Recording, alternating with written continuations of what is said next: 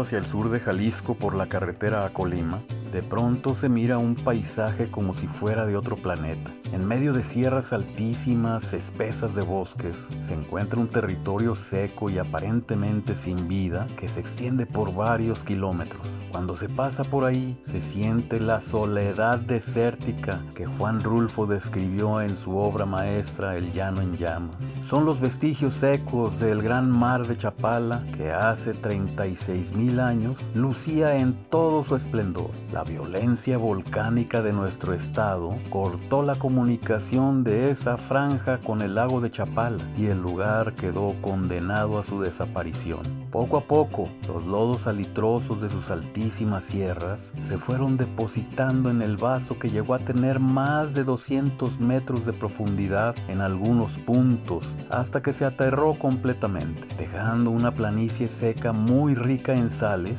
que se convirtió en un punto codiciado por los antiguos y que dio origen a una comunidad que se llamó Saulán, el lugar de las moscas del occidente mesoamericano.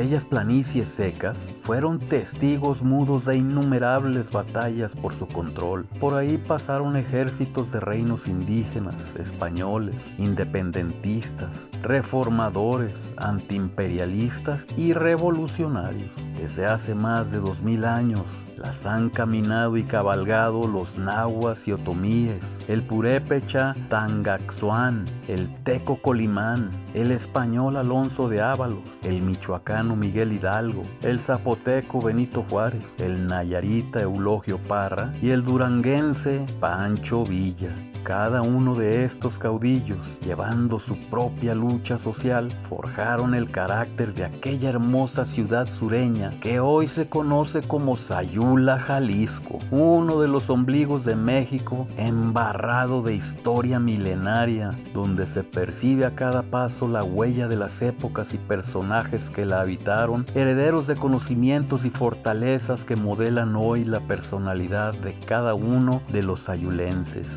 Sayula es la ciudad de los diez portales, cada uno de distintas épocas y siglos, una impronta inolvidable de aquella ciudad sureña junto con sus preciosas casas coloniales del primer cuadro de la ciudad, resistiendo el paso de los siglos y las modas salpicado del estilo barroco en los dinteles de puertas y ventanas de algunas fincas, atrios, altares y pilas bautismales. Cuando se admira ese centro histórico, se percibe la propia historia de Sayula, tatuada en la cantera de sus hermosos edificios. La parroquia de la Inmaculada Concepción en Sayula, con su convento anexo y presbiterio, que fue un cuartel en ocasiones de revuelta popular, con su fachada de cantera estilo neoclásico e incrustaciones de cantera rosa con su torre del campanario, torre que se construyó en los años 50 del siglo pasado, el atrio, templo y claustro de lo que iba a ser el convento de San Roque de mediados del siglo XVIII con estilo colonial toscano y su fachada primorosamente sencilla, sin olvidar la hermosa arquitectura con reminiscencias moriscas del santuario de Guadalupe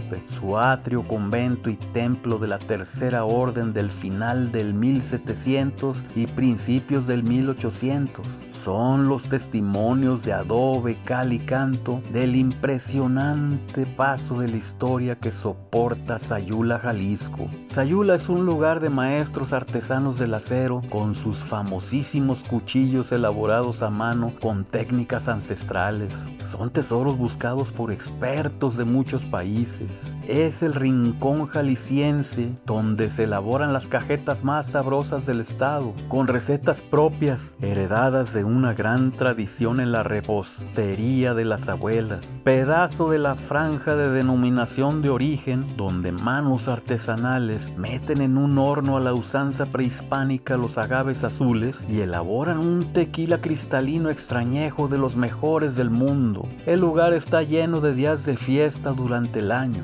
Carnaval la semana anterior a la cuaresma, la feria de ramos en abril, las lámparas de enero, la fiesta de los naturales antes de Corpus, las fiestas patrias en septiembre y para cerrar, la fiesta de la Natividad de María. Eso sí, hay que tener mucho cuidado, el pueblo es antiguo y también son antiguos sus fantasmas que lo rondan. Entre ellos hay uno famosísimo, el ánima de Sayula. Es el espectro de un hombre que si paseas ya tarde, te lo puedes encontrar penando por las calles más antiguas, ofreciendo a cambio de ciertos servicios unas monedillas de oro. Es un fantasma muy pícaro que busca a un vivo para satisfacer sus voluptuosos deseos, recitándole versos hasta que los convence. Sayula es un hermoso pueblo con más de nuestro histórico sur del estado.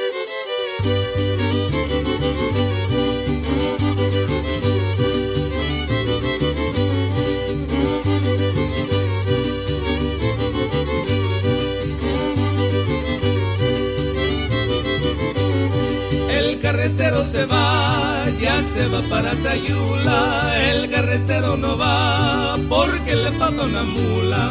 El carretero se va, ya se va para Sayula, el carretero no va.